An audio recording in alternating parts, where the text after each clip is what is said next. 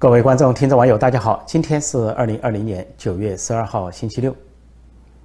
昨天九月十一号，美国国务卿蓬佩奥在东盟十国跟美国举行的外长峰会上发表演讲。他说，美国强调对东盟国家的持久承诺，这个承诺就是帮助东盟国家抵抗中共的侵略。说中国共产党在亚洲地区不断升高的侵略和对主权自由国家。能力的威胁在持续中。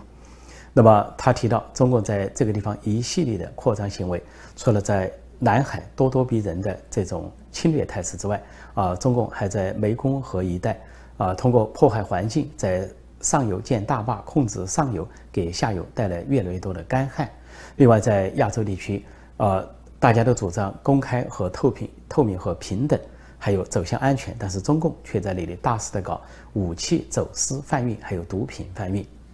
因此，蓬佩奥强调美国跟东盟国家合作的重要性。另外，他也公布了一系列美国跟东盟之间的合作，包括在医疗卫生方面，呃，加强反击新型冠状病毒，就是来自于中国这个大瘟疫，在医疗各方面啊，向东亚国家、东南亚国家，向赠送呼吸机，或者是提供人道援助，或者提供医疗援助。啊，甚至资金援助这些项目。另外呢，跟越南也在加强啊教育领域的交流啊，富布莱特啊这些项目。另外还有呃，美国对东南亚国家越来越多的基础设施的投资啊，以及在教育和科技领域的合作。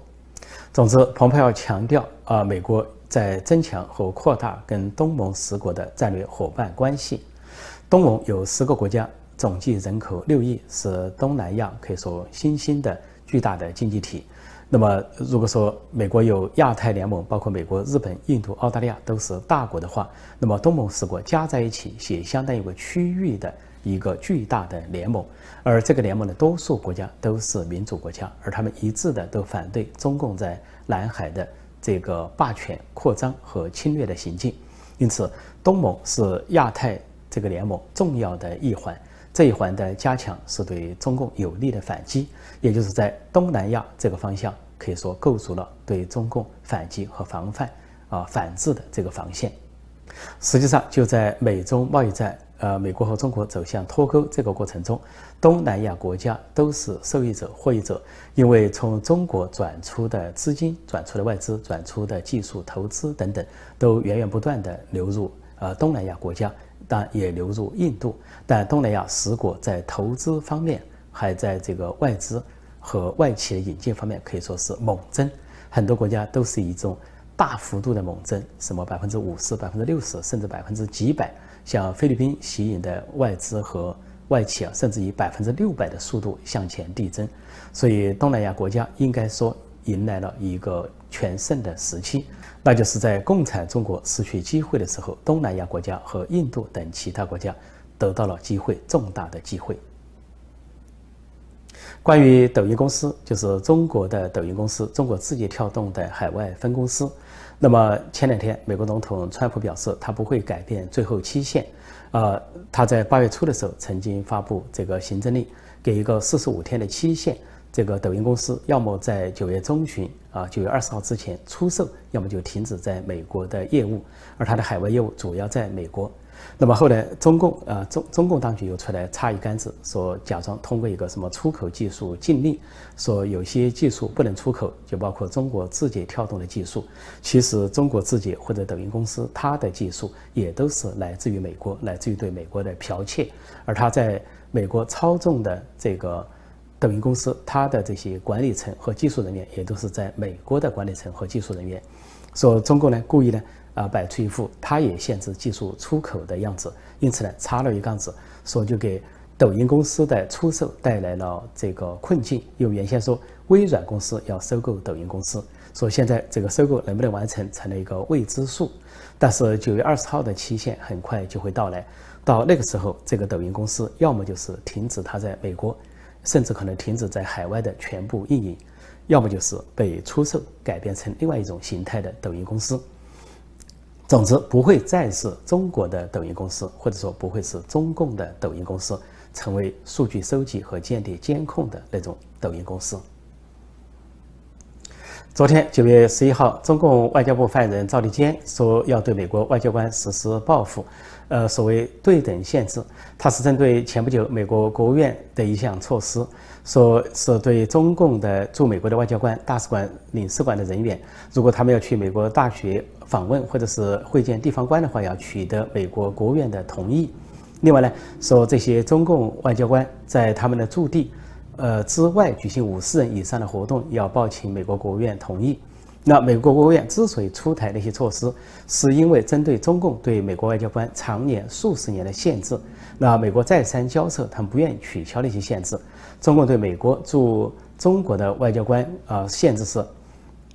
比如说他们不能随便去西藏或者是新疆。另外，他们不能够自由地跟中国人民交流。美国是常年交涉，啊，中共啊不理。说在这样的情况下，美国国务院采取了对等的措施，但是中共居然现在又宣称他要对等的报复，这就跟贸易领域一样。在过去几十年，中共是以高关税啊、市场准入限制，还有这个股份限制，不对等的对待美国商品和企业，啊，更不用说盗窃美国的知识产权，甚至是强制转让知识产权。那美国就提出要对中国商品加征关税，这就是川普上任以来的做法。但是中共却也号称要对等报复，他的意思就是要保持中共对美国商品的高关税，而美国要保持对中国商品的低关税。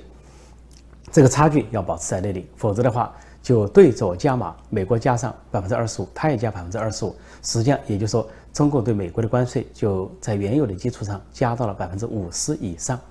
但是因为双方的贸易规格、贸易规模不同，啊，中共输美的商品是美国输美商品的四倍，所以中共最后加不下去了，只好就是要要求停战，并向贸易谈判，并达成了第一阶段贸易协议。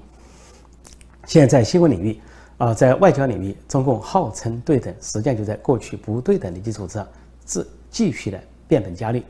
比如说，最近美国驻中国大使布兰斯达德要在中国的《人民日报》发表篇文章。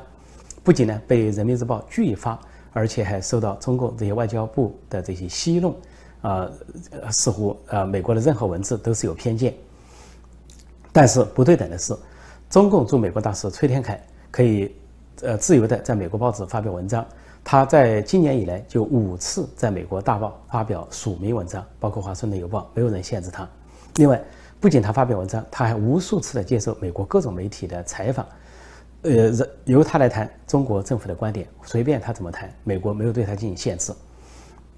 但是现在，美国驻中国大使布兰斯达德曾经还被称为习近平的老朋友，因为习近平三十来岁的时候去爱荷华州访问，受到过布兰斯达德的接待，那么应该说是有恩于他的人，居然现在恩将仇报，连美国驻中国大使要登一篇文章都不准。那么最近，这位美国大使布兰斯达德在。大使馆，美国大使馆的网站或者微博、微信上，啊，发表呃这个贴文啊，解释他为什么向人民日报投文章。他意思是说，双方应该进行不受限制的交流，而且应该进行不受审查的讨论。也就是说，就像中国大使可以跟美国人交流一样，美国大使应该可以跟中国人民交流。中国大使可以在美国媒体上发表文章，美国大使也可以在中国的媒体上发表文章。那中国大使发表的文章没有任何人删减，它就没受审查。那同样，美国大使要发表文章也应该不受审查、不删减。所以他就说，看上去中国政府对言论自由和认真的呃思想辩呃辩论充满了恐惧，也暴露了北北京在抱怨其他国家对他不公平待遇的时候所展示的虚伪。那么布兰斯达德在微博、微信上发了这些言论，而且是美国。大使馆自己的账号最后也被中共审查部门、网管当局、网信当局所删除，删得干干净净，可见中共的虚弱和霸凌。另外，在新闻媒体方面，中共采取了进一步的措施跟美国脱钩，那就是现在呃停止续签，不仅停止续签签证，而且是停止续发记者证，因为在美国在其他国家在中国的这些记者都有记者证。要这个签证呢？原来说一年，后来缩短为半年，后来缩短为什么九十天等等，不断缩减。那么现在连记者证也不发，而中国的外交部发了一个奇怪的信函给这些美国记者，说可以继续持有过期失效的记者证在那里工作。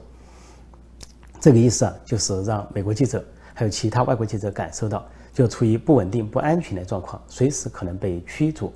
也就是说，中共停发记者证或者是停发签证，就摆出了要与美国在新闻领域彻底脱钩的架势。实际上，就在前两天，中共通过恐吓手段，迫使留在中国的最后两名澳大利亚记者离开中国，回到澳大利亚。也就是说，在媒体方面，就相当于中共跟澳大利亚脱钩，主动脱钩。尽管还有中国记者在澳大利亚，当然这是一个不对等的脱钩。可以看出啊，关于贸易。呃，科技、外交、新闻领域啊，不是美国要寻求跟中共脱钩，而是中共主动主动的寻求脱钩。中国一边宣称不跟美国脱脱钩，甚至说拒绝脱钩，但是另一方面主动脱钩，在各方面主动脱钩。实际上，中共在脱钩这个词上的意思就是选择性脱钩，就是有的领域我坚决不跟你脱钩，比如说这个经济啊、贸易啊、科技这些领域，我要继续的利用美国的大市场。呃，利用美国的技术，甚至盗取美国的知识产权，但是在其他领域，我要主动脱钩，比如说是这个，尤其是新闻媒体，甚至在外交上一定的脱钩。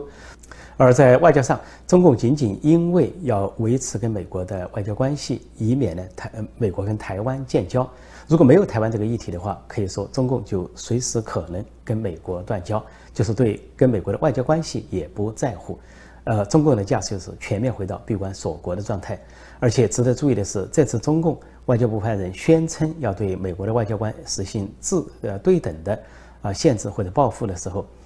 也说包括美国驻香港总领事馆在内，也就是中共彻底的把香港当成了一个内地城市，彻底的砸毁了一国两制，公开宣称这就是一国一制。在美国，由于森林多，森林覆盖面积大。所以时不时发生森林大火、山火、野火。那么今年这个情况呢，尤其严重啊，八九月份啊不同寻常。那么前两天在加利福尼亚州的旧金山，大家看到这个白天呢，天空都变成了橙红色，说是这个经久不息的山火呃引起了浓烟密雾啊啊和这些火光呃形成了一个白天的奇特的景象。现在西部三个州都处于一个大火状态，不光是加州，还有俄勒冈州和华盛顿州，说近几天甚至有百仓这个火灾。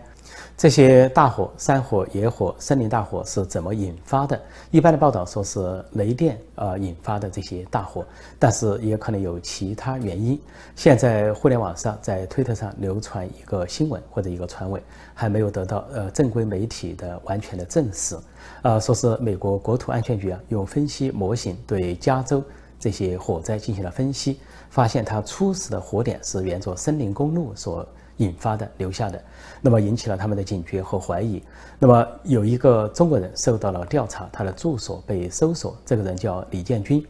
啊，他已经从中国移到美国来二十多年，现在五十七岁。说这个警方对他表示怀疑，呃，搜索之后发现他的笔记本电脑上有这个呃有关火灾的这些视频。另外呢，呃，他的汽车的 GPS 记录也显示，他在八月份多次前往这个。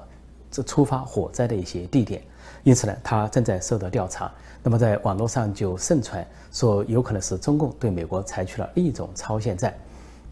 就像投毒啊传播大瘟疫一样。这个超限战给美国带来了重创，就跟在中印边界，甚至《环球时报》总编胡鑫扬言要投毒一样。那么中共是否又通过了另一种手段安排间谍放森林大火，给美国带来其他的重创？这也是一种超限战。这种可能性不能排除。另外，在网络上还传闻说，中共使用了间谍无人机到加州去，这个引发森林大火。如果有关的这些调查啊证据和线索得到核实的话，我想美国的国国土安全局不会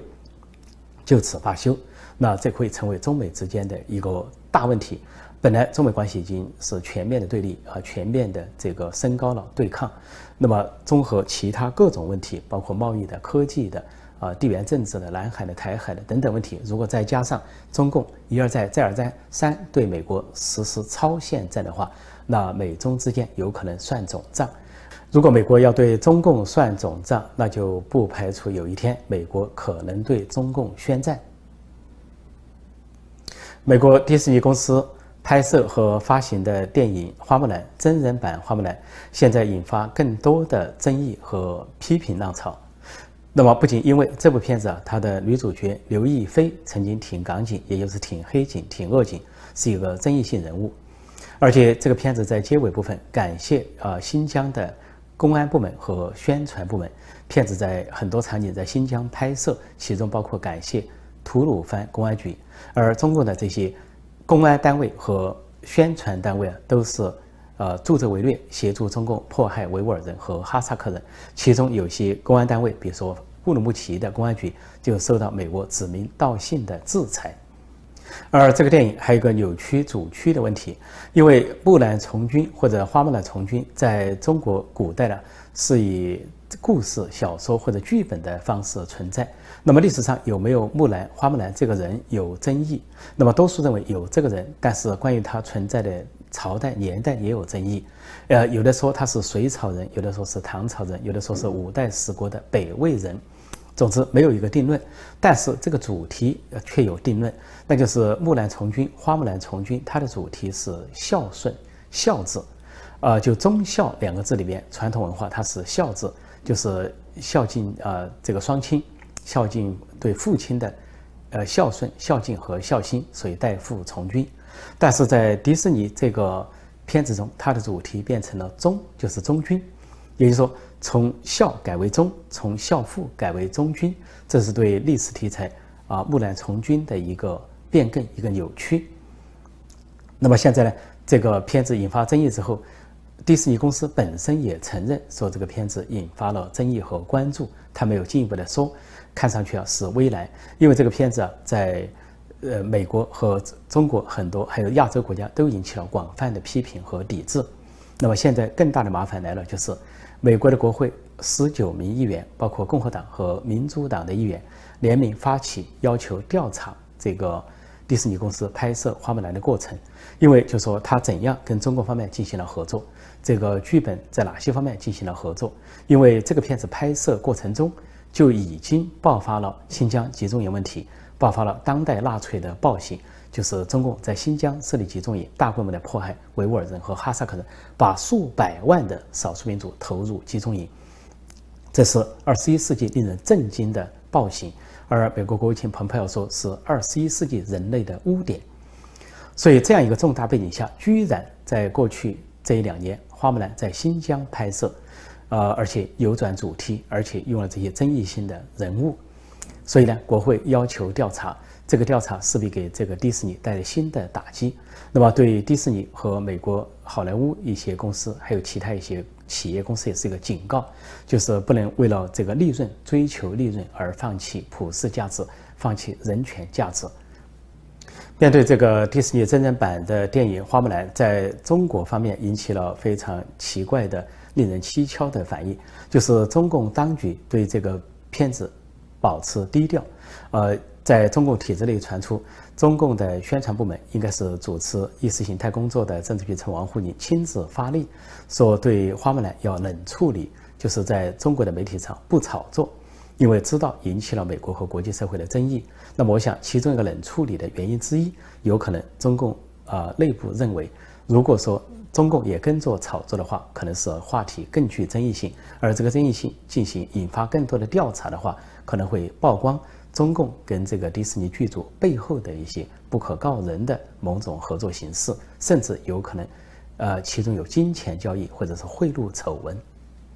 而中国的外交部发言人赵立坚在面对记者提问提到花木兰的争议的时候，他说：“呃，刘亦菲呃以前发表过挺港警的言论，我认为她就是当代的花木兰，我为她点赞，她才是真正的中华儿女。”结果他这句话出来之后，中国网民也舆论大化，说有没有搞错？他是中华儿儿女，人家是美国儿女，因为这个刘亦菲啊很小就移民到美国，也就是说在美国成长，呃。这个起来的一个华人，美籍华人，尽管他长大之后在中国或者是港台一地发展他的演艺事业，但是他是美籍华人是不争的事实。尽管这个刘亦菲在言谈之间还有中国式表情，或者准确说的中共式表情，中共式武汉表情，因为她出生在武汉，呃，但是她已经是美国儿女，这是一个不争的事实。而作为演艺界人士，她既没有为香港的民众和他们的人权所呼吁，也没有为武汉人民遭受的苦难所呼吁。她的故乡，她的家乡，所以她实际上已经地地道道是一个美国儿女。至于她灵魂是不是，那另当别论。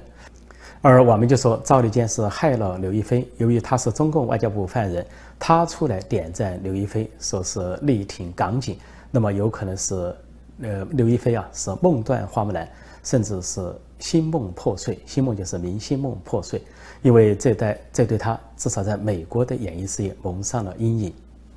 而这个赵立坚，中共外交部发言人、战狼发言人，曾经点赞，呃，苍井空，就是日本的三级影星。AV 明星苍井空，而且在下面留言说：“I want you，我要你。”所以他点赞过苍井空，现在又来点赞刘亦菲。那么当时是害了苍老师，现在是不是要害刘老师？这个赵立坚，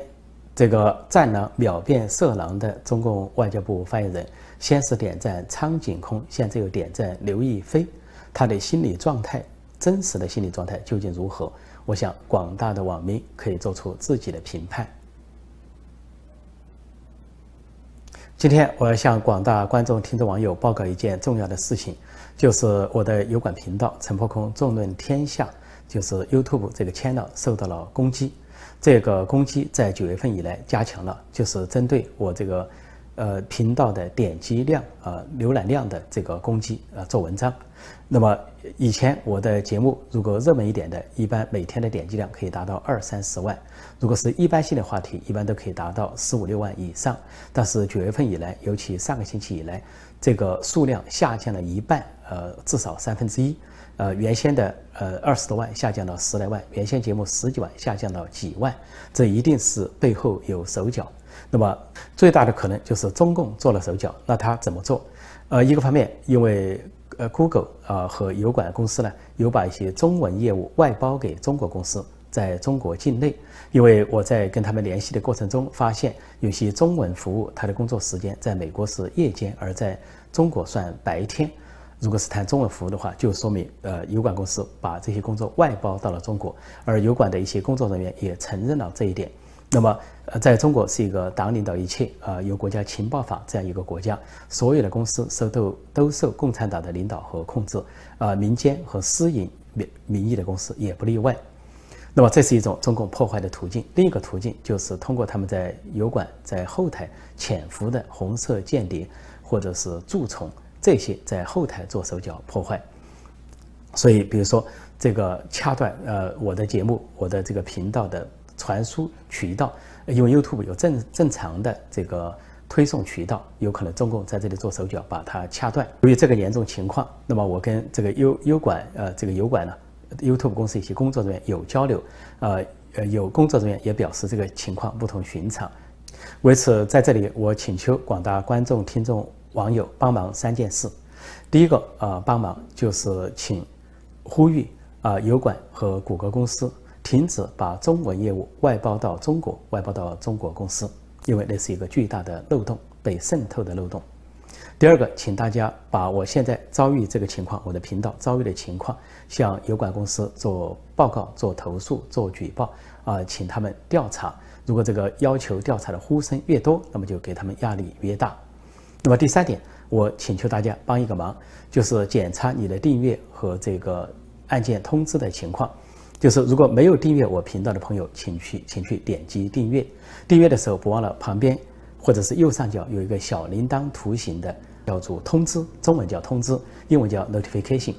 你去订阅的时候，如果看到是中文订阅二字红键，你就把它按一下，它就变成灰白色，上面显示已订阅。然后你到旁边或者右上角看到小铃铛那个地方，就点击一下，它就会通知，你就会及时接到这个节目的通知。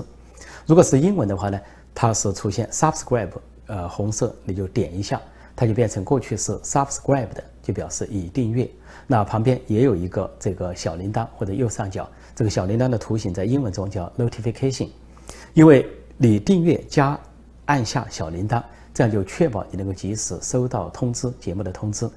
这样你既订阅又按小铃铛，获得及时的通知，就可以抵消呃中共对我这个节目推送渠道的掐断或者是封锁。现在油管制作成本都越来越高。呃，除了我要请人呃维护网站啊，维护基本的日常呃操作之外，还要请人呢整理文字、做字幕等等啊，这些都需要投入。所以中共的破坏打压呃，尤其在呃这个阻止我的推送渠道，在我的这个点击量上大做文章、大做手脚，这就会导致这个收益下降。那么这样呢，对团队的运作带来困难。我相信广大的观众、听众和网友都能够理解这种困难。我感谢广大观众、听众、网友一直以来对我的支持和力挺，而我本人，呃，不管中共怎样的打压、破坏和封锁，不会停止做节目。呃，为了中国的民主化，为了让中国尽早融入文明世界，为了让中国人民尽早摆脱奴役和恐惧的命运，我会继续坚持下去。我也希望广大的观众、听众、网友跟我一起坚持。那么，所以我再说一遍，大家一定要记住去订阅加按下小铃铛，啊。订阅便已订阅，呃，这个 subscribe 变 sub subscribe 的，然后在旁边按下小铃铛 notification，及时获得通知。我上面说到的三件事，我拜托大家，感谢大家，请帮忙再三感谢。好，今天我就暂时讲到这里，谢谢大家收看收听，再见。